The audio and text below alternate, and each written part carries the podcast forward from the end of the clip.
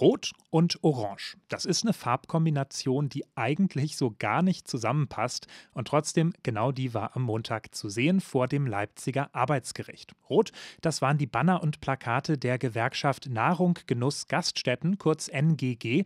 Ja, und Orange, das waren diejenigen, die Orange ja seit ein paar Jahren eh schon ins Stadtbild unter anderem auch von Leipzig bringen, die Lieferando-FahrerInnen in ihren orangen Jacken eben. Zusammen haben NGG und die FahrerInnen protestiert gegen die Kündigung eines 18-jährigen Fahrers in der Probezeit. Darüber wollen wir heute sprechen in einer neuen Folge Radio für Kopfhörer. Mein Name ist Justin Andrehe. Schön, dass ihr dabei seid. Mephisto 976, Radio für Kopfhörer. Ich habe es schon erwähnt, im Gerichtssaal ging es am Montag darum, dass ein 18-jähriger Fahrer gegen seine Kündigung klagt. Bei der Demo, da ging es dann aber plötzlich auch um ganz andere Dinge, den Stundenlohn der FahrerInnen zum Beispiel oder die Frage, ob man eigentlich bei Schnee und Sturm noch Bratnudeln ausliefern sollte. Etwas verwirrende Gemengelage, aber meine Kollegin Karina Burchak, die ist jetzt bei mir im Studio, um das Ganze mal ein bisschen aufzuschlüsseln, ein bisschen Ordnung in die Sache reinzubringen. Hi Karina. Hallo Justin. Ja, Karina, fangen wir vielleicht mal bei der Kundgebung vor dem Gericht an. Kannst du uns noch mal ein bisschen erklären, was ist eigentlich der Background von dieser Kundgebung gewesen? Also die Kundgebung war der erste öffentliche Auftritt der Lieferando-Mitarbeitenden in Leipzig und die Mitarbeitenden haben sich versammelt, um Philipp R. zu unterstützen. Das ist der Lieferant, der entlassen wurde. Außerdem wollten sie über die Arbeitsbedingungen sprechen und darauf hinweisen, denn diese sind ihrer Meinung nach verbesserungswürdig. Die Mitarbeitenden werden von der Gewerkschaft Nahrung, Genuss, Gaststätten, kurz NGG, vertreten. Ist ja eigentlich auch keine Selbstverständlichkeit mit der Gewerkschaft. Äh, Gerade bei so prekären Jobs wie Lieferdiensten, da sind ja eigentlich nicht besonders viele MitarbeiterInnen dann gewerkschaftlich organisiert. Ne? Genau, darüber habe ich auch gesprochen mit Lou Hauser von der NGG. Er sagt, er habe die letzten Monate versucht, gewerkschaftliche Strukturen bei Lieferando aufzubauen. Laut ihm haben sich die Mitarbeitenden unter anderem durch die Kundgebung stärker zusammengeschlossen. Ich glaube, darüber ist bei vielen auch nochmal äh, ein stärkeres Bewusstsein darüber entstanden, was Lieferando eigentlich für Sachen macht, die ähm, ja gar nicht so richtig rechtens sind. Insgesamt war die Kundgebung für die Mitarbeitenden ein großes Zeichen, denn je mehr Leute sich in einer Gewerkschaft zusammenschließen, desto wahrscheinlicher kann man die Arbeitsbedingungen verbessern. Kommen wir dann jetzt vielleicht mal zu dem, was im Gerichtssaal passiert ist. Also die Kündigungsklage, die war ja eigentlich auch der Anlass der Demo. Wie kam es denn zu dieser Kündigung dann? Also die Klage hat der Leipziger Fahrer Philipp R. mit der Unterstützung der NGG eingereicht. Er hatte vor einer Schicht Probleme mit seinem Handy und konnte deshalb seine Schicht nicht antreten. Und er hat es auch bei Lieferando so kommuniziert, aber seine Entschuldigung wurde nicht weitergeleitet. Und deswegen gab es eben dieses Missverständnis und das hat letztendlich mit der Klage geendet. Jetzt gab es am Montag dann die Güteverhandlung und die ist zumindest vorerst gescheitert. Güteverhandlung gescheitert. Erklär uns das vielleicht nochmal, was heißt das jetzt konkret? Also das Ziel von der Güteverhandlung war, eine außergerichtliche Einigung zwischen den beiden Seiten herzustellen. Das ist aber allerdings nicht gelungen und am 14. Februar wird es eine erneuerte Güteverhandlung geben. Die NGG und Philipp selbst nimmt an, dass Lieferando ihn nicht mehr weiter beschäftigen wird. Ich habe mit Philipp selbst gesprochen. Er hat mir erzählt, dass der Prozess aus seiner Sicht nicht nur für ihn persönlich wichtig ist.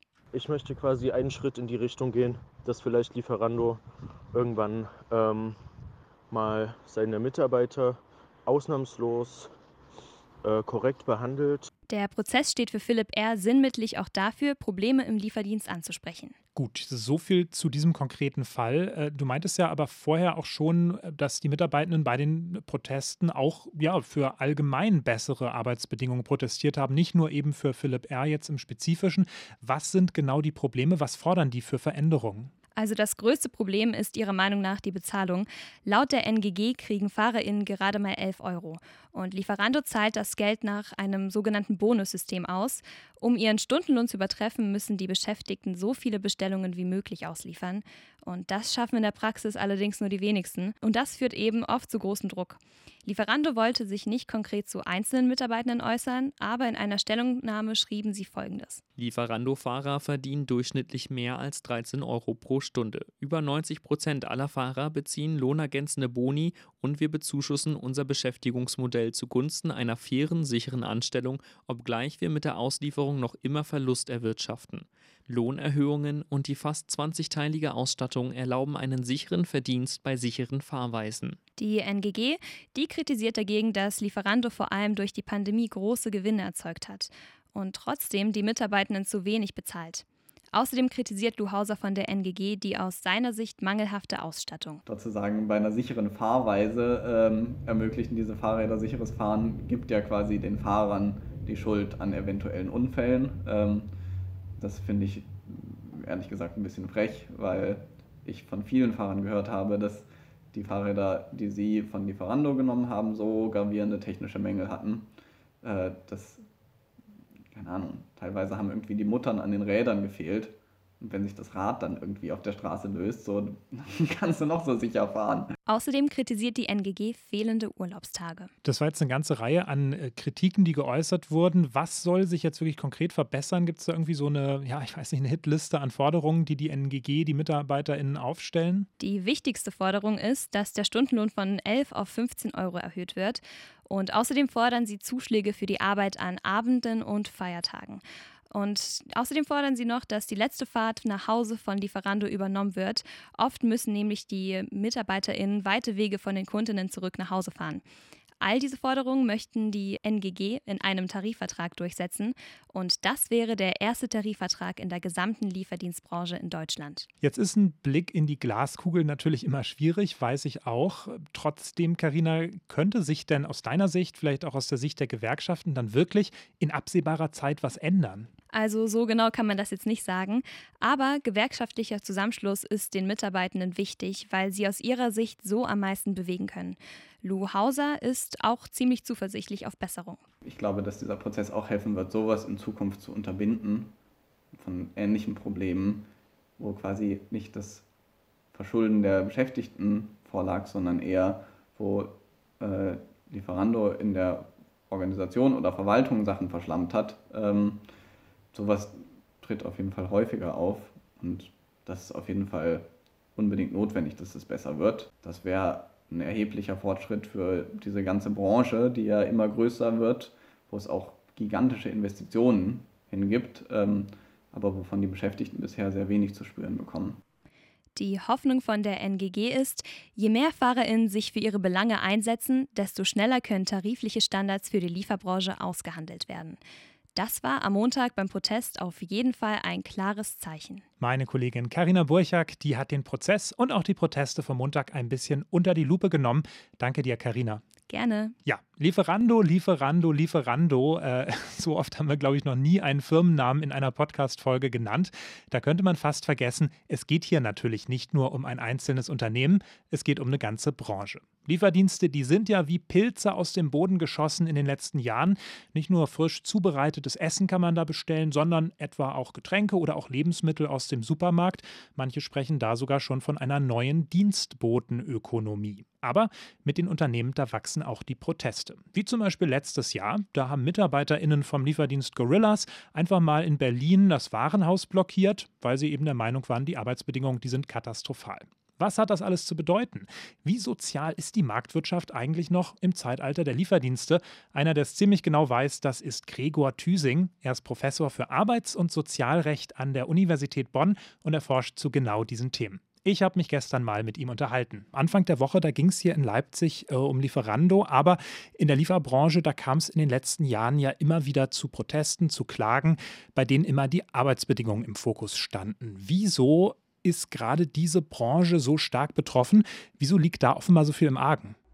Nun ja, die Lieferbranche ist eine stark expandierende Branche. Sie ist eine Branche, die auf eine Vielzahl von niedrig qualifizierten Mitarbeitern angewiesen ist. Und dadurch entsteht natürlich ein bestimmtes Erwartungsdruck seitens äh, der Arbeitgeber und gleichzeitig eine relativ schwache Verhandlungsmacht seitens der Arbeitnehmer.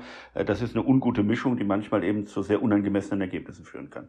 Im Leipziger Fall ähm, ist dieser Protest ja jetzt unterstützt worden von der Gewerkschaft, von NGG. Ähm, wir kennen gleichzeitig auch viele Fälle aus den letzten Jahren, wo es keine gewerkschaftliche Unterstützung gab, sondern so eine Art wilden Protest, also so informelle Arbeiterkollektive. Welche Rolle spielt das ähm, für die Erfolgsaussichten von diesem Protest?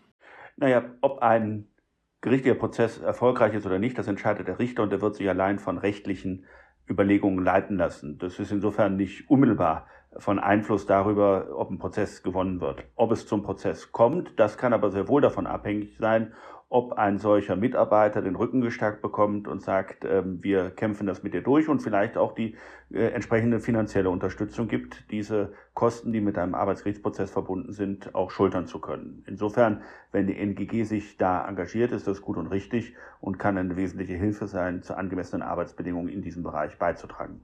Gleichzeitig habe ich gelesen, wenn es eben zu solchen informellen Unterstützungen kommt, kann das auch problematisch werden. Ähm, was raten Sie vielleicht betroffenen ähm, Mitarbeitern auch? Ähm, setzt man sich da in die Nesseln, wenn man anfängt, selber auf eigene Faust quasi Protest zu organisieren? Also äh, gewerkschaftliche Unterstützung ist immer richtig und ich glaube, gerade die Gewerkschaften sind hier erster Ansprechpartner, um auf angemessene Arbeitsbedingungen hinzuwirken. Sie haben da auch ein offenes Herz und äh, offenes Ohr, äh, diese Dinge sich anzunehmen. Die NGG hat da bewusst auch Ressourcen investiert, um die ähm, Lieferbranche insofern auch ein Stück weit unter ihre Fittiche zu nehmen. Es ist immer schwierig, ohne gewerkschaftliche Unterstützung zu handeln, insbesondere wenn man hier zum Beispiel Proteste, äh, Proteste organisiert. Denn ein wilder Streik, ein Streik, der nicht von der Gewerkschaft getragen ist, der ist in Deutschland nun mal nach glasklar unwirksam, unzulässig und deswegen kann das dann auch ein Vertragsbruch sein und ein Vertragsbruch kann zur Kündigung führen, beziehungsweise sogar auch zu Schadensersatz gegenüber dem Beschäftigten. Eine Sache, die ich persönlich noch von vor ein paar Jahren kenne aus den Medien auch, ähm, es hieß immer, dass FahrerInnen häufig ja scheinselbstständig sind. Ähm, das ist jetzt offenbar nicht mehr so sehr der Fall. Im Leipziger Prozess ging es ja auch um eine Festanstellung. Sehen wir da vielleicht eine Branche auch gerade im Wandel? Also gibt es irgendwie einen Trend zu weniger Prekarität sogar? Und wenn ja, ähm, woran liegt das? Hat der Protest der vergangenen Jahre vielleicht schon Früchte gezeigt?